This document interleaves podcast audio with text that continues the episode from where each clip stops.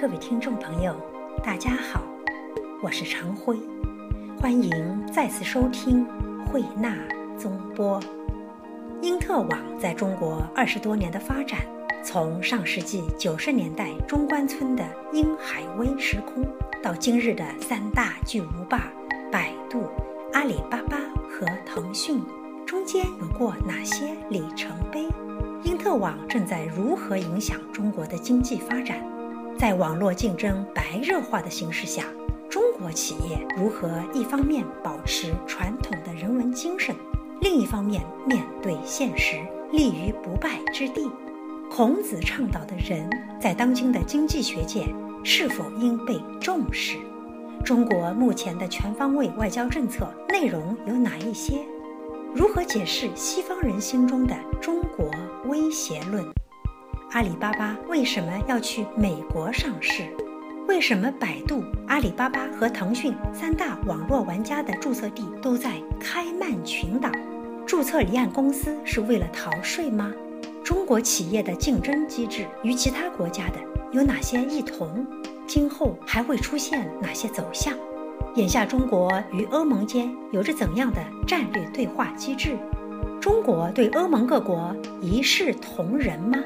中国经济界对互联网向物联网的逐步过渡都有哪些憧憬？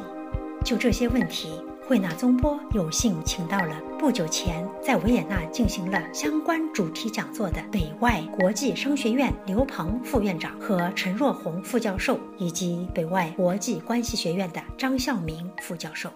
刘院长您好，你好，陈教授您好，您好，张教授您好，您好，欢迎三位嘉宾做客慧纳综播。刘院长，因特网在中国这二十多年的发展，从上世纪九十年代中关村的英海威时空，到今日的百度、阿里巴巴和腾讯，中间都有过哪些里程碑？眼下的中国网民啊，他们都在网上做些什么呢？嗯哼。在您看来，因特网如何影响中国的经济发展？呃，我想中国从一九九四年的四月二十号加入互联网，到今年呢，正好是二十周年的时间。那么在二十年时间里面呢，中国的整个的科技发展取得了日新月异的变化。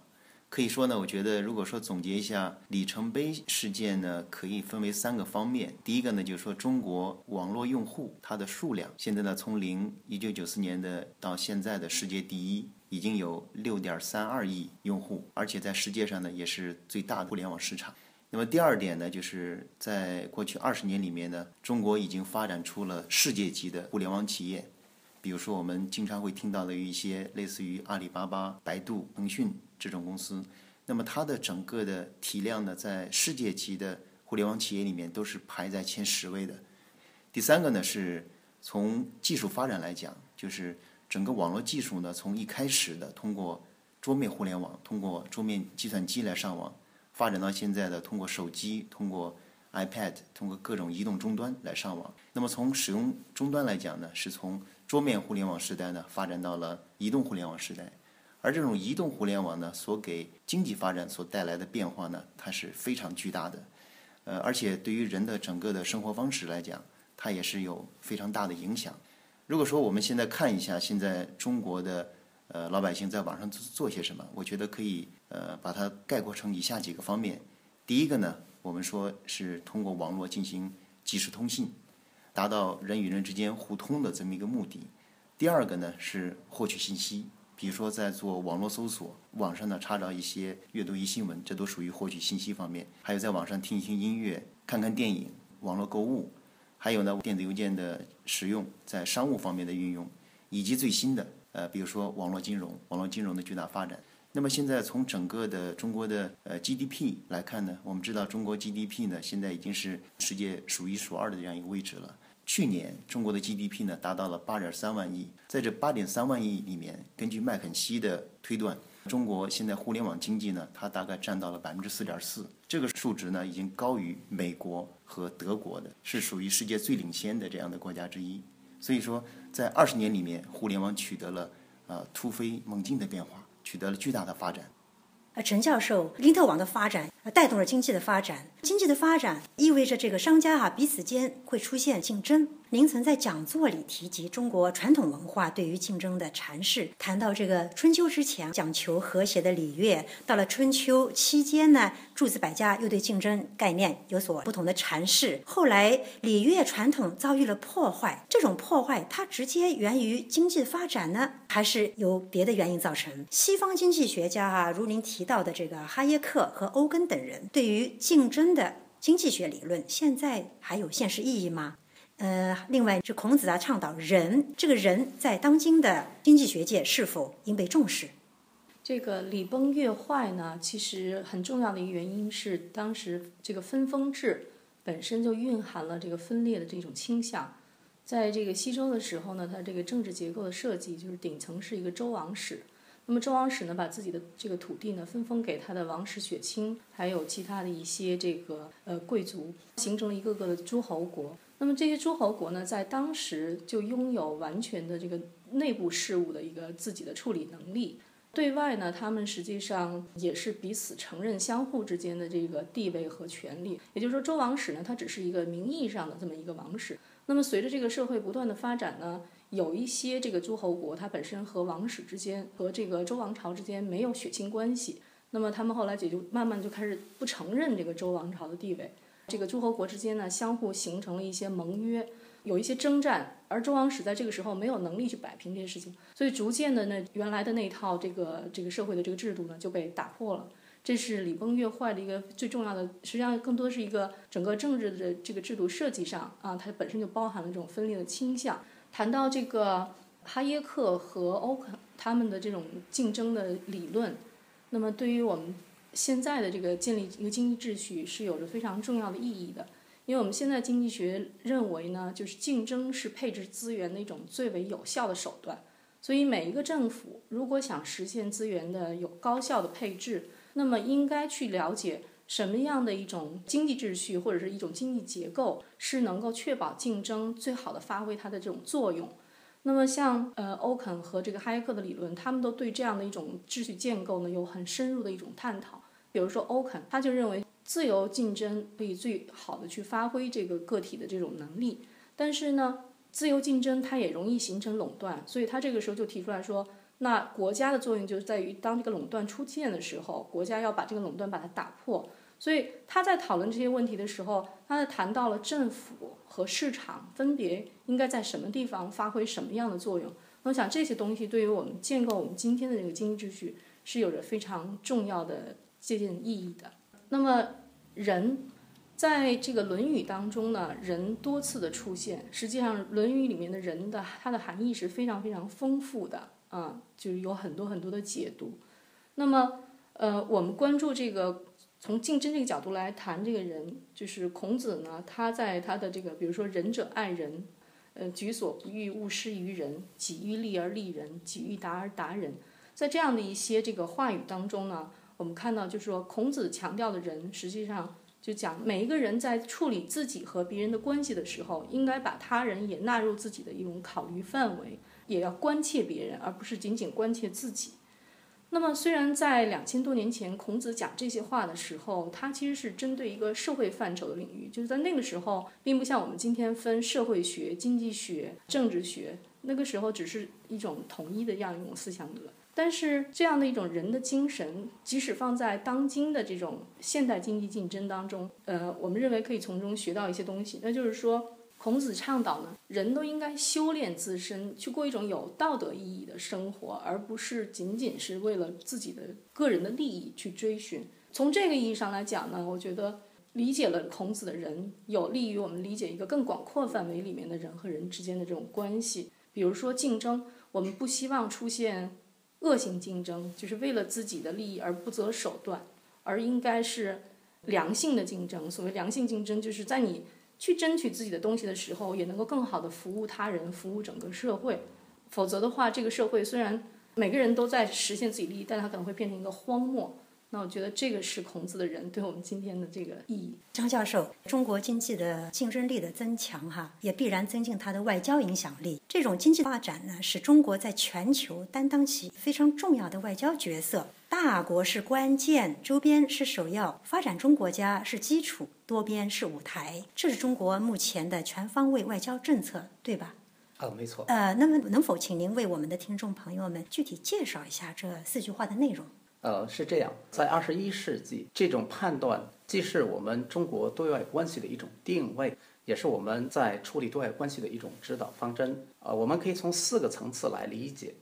所谓大国是关键，主要是指在我们的对外关系当中，大国关系具核心地位。具体来讲，可以有两个方面：第一，它关乎中国自身的发展；第二，它是中国如何在国际社会发挥它的影响力和作用。对于自身发展来说，中国需要。这些大国的这些资金、技术，对于在国际社会发挥自己的影响力和作用来讲，我想只有妥善的处理和大国之间的这种关系，中国才能更好的发挥在国际社会的这种作用和影响力。那么，对于第二个层次，周边是首要。呃，我想是这样：中国在处理大国关系的时候，它不能超越周边，它只有将周边的这种关系处理得比较妥善。比较合理，才能去处理和大国之间的关系。我想，尤其在最近这几年，我们和周边国家，比如说像日本，呃，像南中国海周边的国家，我们还是有这个比较棘手的问题。目前来说，这个周边是首要，更显得比较突出。那么，对于发展中国家是基础这个层次来讲，我们在历史上实际上是和发展中国家有非常密切的关系的。在新中国成立之后，我们一个方面支持发展中国家的这种政治斗争和解放运动，那么另外一个方面，我们也需要这些发展中国家给我们提供政治的支持，尤其是在国际社会。在现阶段，我们中国如果想要在国际政治的舞台上发挥它的影响力的话，还必须依靠这些发展中国家，因为发展中国家毕竟在国际社会还是占有绝大多数的。而对于多边是舞台，那么中国现在自身经济发展非常快，影响力在不断增强。但是如果想要在国际社会能够得到国际社会的认可，那么它必须有所作为。它有所作为的一个很重要的平台就是多边，它需要参加一些国际组织，需要去参加一些国际会议。那目前来说，我想更重要的可能不是仅仅是参与，而是去创造、去建构一些能够让国际社会接受的制度、一些安排。谢谢您，张教授。呃，刘院长啊，回到中国的这个经济主题，嗯嗯，中国眼下的商业操作都有哪些创新模式？我的一些西方朋友，他们常常不无好奇地问说。中国人为何总是抄袭？从传统意义上的商品到网络服务项目，比如百度、淘宝、优酷、QQ 和微博，就是我们 Google、eBay、YouTube、Facebook、Twitter 这样的翻版。连你们的 WeChat 可能也是拷贝我们的 WhatsApp。请问可以这么简单的对比吗？嗯，这个问题呢是站的出发点不一致的。首先呢，我们对于创新的一个定义，我们认为创新呢是。公司或者商家呢，对于用户的需求提供一个更好的解决方案。这种解决方案也许是新的解决方案，也许是在原来的解决方案之上呢提供更好的版本。它首先考虑一个问题呢，就是用户的真正的需求是什么？我们如何去解决用户的问题？如果你看一下中国二十年的互联网发展史，我们可以看到一个很清晰的现象：中国的创新呢，它可以分成两种，一种呢是叫做突破式的创新，一种呢是叫做微创新。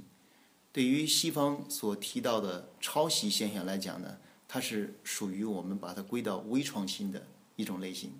也就是说，尽管呢这种商业模式是首先在西方出现的，但是呢它到了中国的时候呢，它也许不适合中国的环境。而中国的公司呢，虽然说采取类似的这种商业模式，但是在对中国用户呢，它真正的需求进行了精细化，从而呢能够达到一个更好的效果。这是我们所提的这种微创新，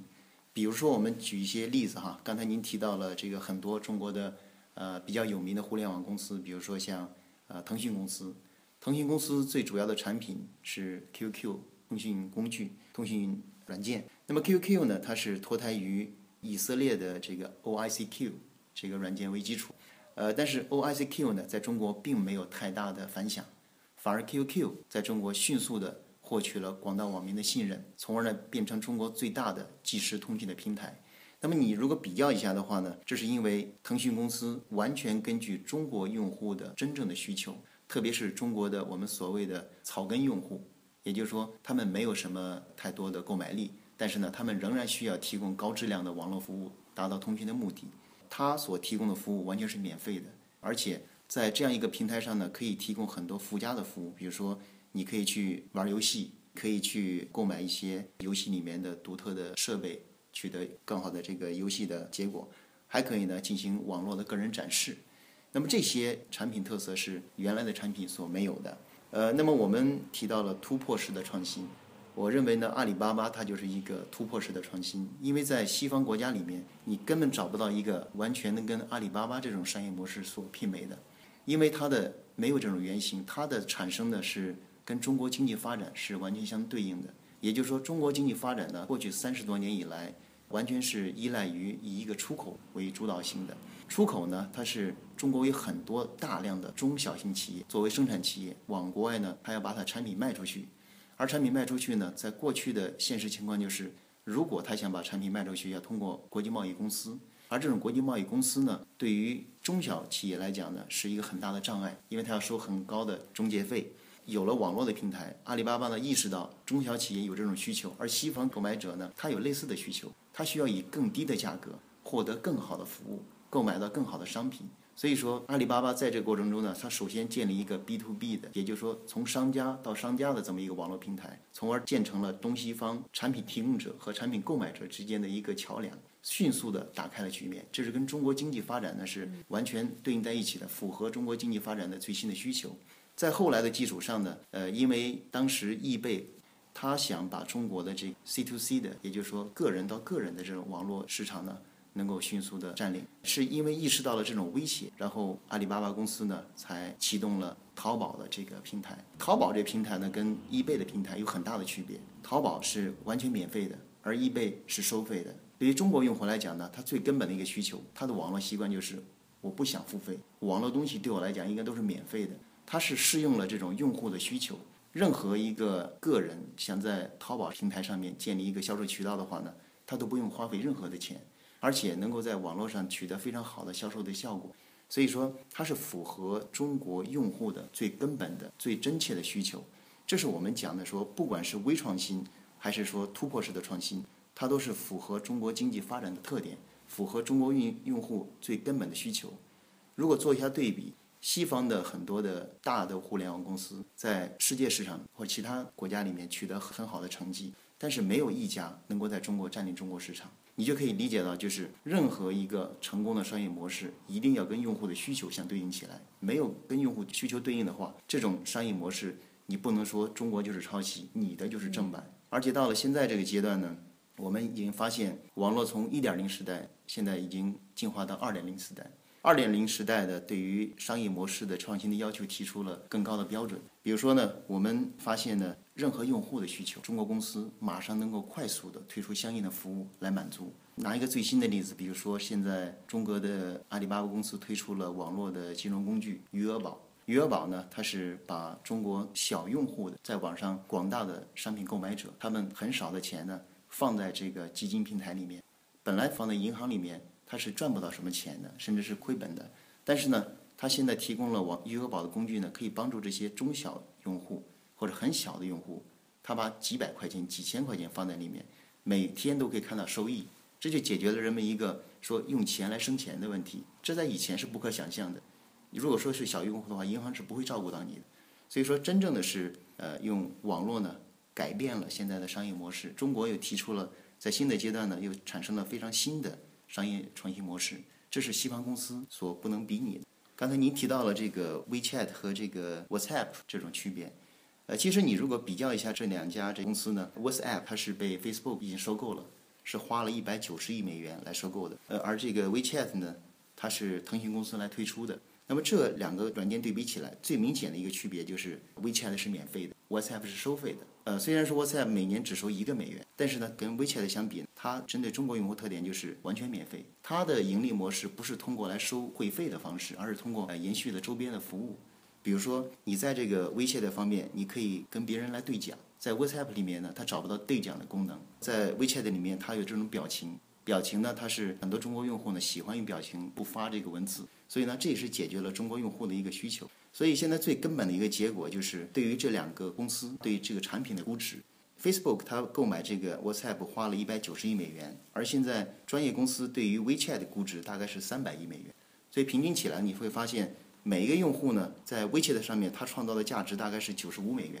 而在 WhatsApp 上面呢，他创造的价值大概只有四十五美元。那么两个比较起来，你会发现中国的这种商业模式呢，反而比西方的商业模式更具盈利性。但是呢，它并不给普通用户收费。而是通过创新商业模式形成一个自己完整的生态系统，从而获得更大的商业回报。所以这是中国商业模式最成功的地方。结合国情，因地制宜，才是这些商业模式的创新意义所在。呃，而且也是他们商业模式的驱动力。对，啊，是这样子。好，陈教授，在这个网络竞争啊日益白热化的形势下，在您看来，中国企业如何一方面保持传统的人文精神，另一方面呢，又能面对现实，立于不败之地呢？嗯，首先我想说呢，这个追求传统的人文精神和在现实当中立于不败之地，这二者呢未必是对立存在的。相反呢，我认为如果一个企业真正的去坚持人文精神，那么他会非常关注在现实当中人的境况，也就是说他的这种客户目标群体他们的真实的状况。通过这样的一种观察，可以去设计出更好的产品和服务。从这个角度来说。只有这样的真正坚持一种人文精神的企业，才有可能在竞争当中长久的立于不败之地。当然，这个竞争过程呢是非常的复杂的。那么，我们仅仅有人文精神，并不足以保证你在竞争中获得成功。从企业的角度来讲呢，商业上要获得成功，除了要有好的理念，也需要非常完善的管理制度以及很强的团队的执行能力。这个理念、制度。和执行能力这三者放在一起，才能够扎扎实实的把企业做好。张教授，在维也纳，我每年都很荣幸的被邀请去参加中国驻奥使馆和多边团共同举办的国庆招待会。呃，这两年啊，在国庆招待会上呢，我有时与奥地利人聊天的时候，发现他们其中有一些一边由衷的赞叹国庆礼仪的盛大，一边呢表示出某种担忧。嗯。似乎顾虑于中国强大呀，对世界可能造成的威胁。呃，如何解释西方人心中的这种中国威胁论？又如何去消除这种顾虑呢？呃，我想这个中国威胁论呢，不是一个新的话题啊，在历史上我们曾经有过。新中国成立之后。首先，对中国感到是威胁的是东南亚的一些国家。最近，大概在上个世纪的九十年代，中国威胁论又再次兴起。那么，它兴起的背景是因为中国在不断的崛起。对于这个中国威胁论，呃，我想我们可以从不同的方面来分析，找到它的一些原因。首先，我想它一个方面是因为有这个国家利益的这种追求，就是国家和国家之间对于国家利益的追求。它有一定程度的排他性，那么也有一定的矛盾性，所以中国的一些在国际社会的一些行为或者是作为，有可能会被别的国家认为是对于他的国家利益的一种挑战，所以在有些国家和政府可能会有意识的去建构一些这样的话语，这是一种情况。第二种情况呢，可能是来自于这种舆论的一些报道，也就是说，很多这些国外的民众，他可能没有到中国去过。他不了解中国是一个实际的一个什么情况，那么他们所了解到的呢，就主要是他们的一些媒体，尤其是西方的媒体对中国的一些报道。我们不能排除有些媒体的报道是带有一定的这种预设性，啊，也存在一定的偏见。当然，我们也有一些比较客观的西方媒体的报道。从第二个原因，我们其实也看到，呃，就是第三个原因，中国话语权的这种不足。就是在国际社会，中国话语权现在还是一个很重要的一个问题。大家可以看到，在国际社会上，大家所呃收听的这些广播、看的电视、阅读的一些这种媒体，基本上还是以西方为主导。从这三个方面来说呢，啊，我觉着大概就是中国威胁论的一些原因吧。一个方面，它有误解或者是故意的这种建构；另外一种也表现了这种。西方人对中国现在崛起的一个动向，他们的担心：中国强大了，那么中国会干什么？原先历史上有一种这个认识，大家都基于这种历史的这种经历来判断，因为在以往的历史上，没有任何一个国家可以和平的崛起，那么它的崛起必须是伴随着它的扩张。所以大家会担心中国强大了，那么它是不是也会走上一个扩张的道路？对于消除中国威胁论，呃，我想基于我们前面分析的几点，大概也有呃一些这种对策。比如说，对于西方国家或者是政府的那种预设性的建构的这些话语，我觉着我们需要和这些相应的国家进行双边的一个沟通和交流。而对于那些媒体的这呃有偏见的报道，或者是不太了解实际情况的一些报道，我觉得政府也需要从技术层面上，从我们的宣传的口上来做一些工作。而对于中国话语权的建构，目前这个问题实际上中国学者已经在广泛的讨论这个问题。话语权的建构呢，我觉得可以从不同的渠道，它不能现在完全依靠政府来主导来建立这个话语权，它应该更多的发挥一些民间的力量，也包括我们在海外的这些华侨华人的力量，这个很重要。是。刘院长，今年九月，阿里巴巴在纽约上市。据您了解，西方人对它的上市有什么反应？阿里巴巴它为什么要去美国上市呢？另外，中国有哪些大公司在国外上市？还有一个问题就是，为什么百度、阿里巴巴和腾讯这三大网络玩家的注册地都在 Cayman Islands？注册离岸公司是为了逃税吗？嗯，这个问题呢，呃，非常有意思，因为这涉及到中国整个的网络监管环境和中国的股市它现在特殊时期的一个特殊状况。那么，首先对于阿里巴巴去呃纽交所上市来讲呢，西方媒体对于阿里巴巴是形成两种截然不同的观点。首先呢，关注是集中都是关注的，在九月份呢，你会打开 CNN、BBC 或者说 Bloomberg。或者说很多其他的专业的财经的网站媒体，你会发现阿里巴巴上市是大家热议的话题。在马云和他的团队抵达纽约的几天里面，多家媒体对他进行了集中的采访，而这些呃投资者呢，对于阿里巴巴也表现出了空前的热情。在阿里上市前一晚上，想跟马云见面的人，从宾馆的门口一直排到了门外。就是这种热度呢，是空前的。就任何一家中资公司或者说美资公司都没有享受过这样的待遇。但是呢，西方也有一种害怕的声音，担心呢中国在商业领域里面呢对美国的一次文化侵略，担心呢阿里巴巴可能会成为中国的一个工具，成为中国威胁论的又一种新的论调。这种说法呢也是存在的。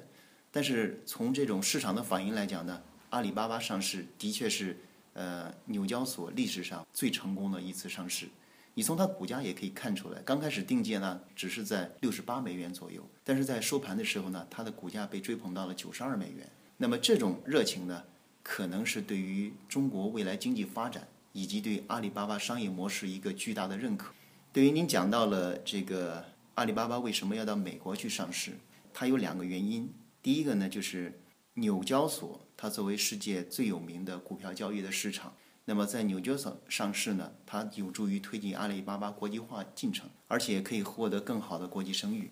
另一方面来讲呢，在纽交所上市可以让这公司呢更加自由的获得国际的资金。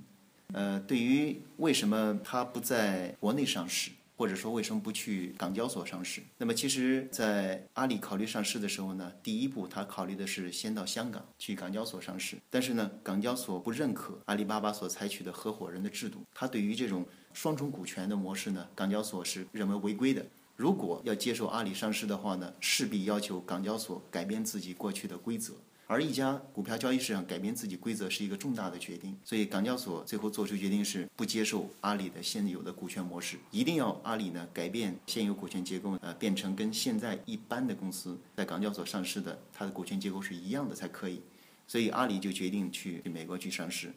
那么，在为什么不在国内的 A 股不在深交所或者说上交所上市呢？是因为国内的整个的这个股票交易市场呢，它还不到一个发展非常完善的阶段。首先呢，对于互联网产业，它的管制是非常严格的，而且中国政府呢也明确规定，互联网文化产业呢不允许外资来进行投入。所以现在广大的互联网公司呢所采取的股权结构，我们都是把它叫做 VIE，也就是说它是属于一种利益相关体。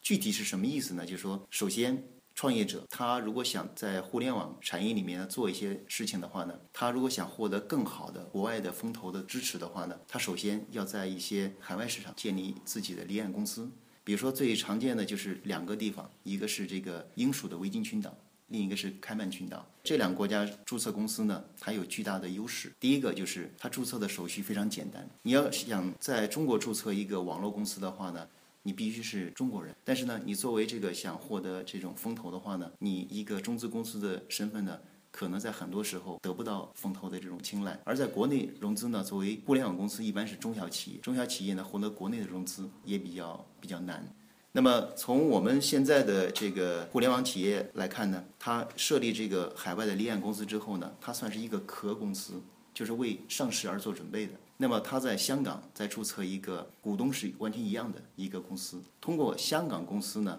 在对内地的这种 VIE 的公司，也就是利益相关体的公司呢，一般是在中国内地注册的互联网的做实业运转的这样的公司，进行一个股权的控制。通过这种模式呢，它既可以享受在海外上市的这种巨大的扩展的空间，又可以避免呢中国政府对于互联网行业很严格的呃资格的限制。这是为什么阿里巴巴选择去美国上市，而且选择这种通过 VIE 的股权结构来做这个上市。对于这个中国的互联网企业来讲呢，绝大部分的公司都是采取的这种股权模式，都是为了以后能够上市。为了更好的避免中国政府的政策限制，而且从现在的上市公司来看呢，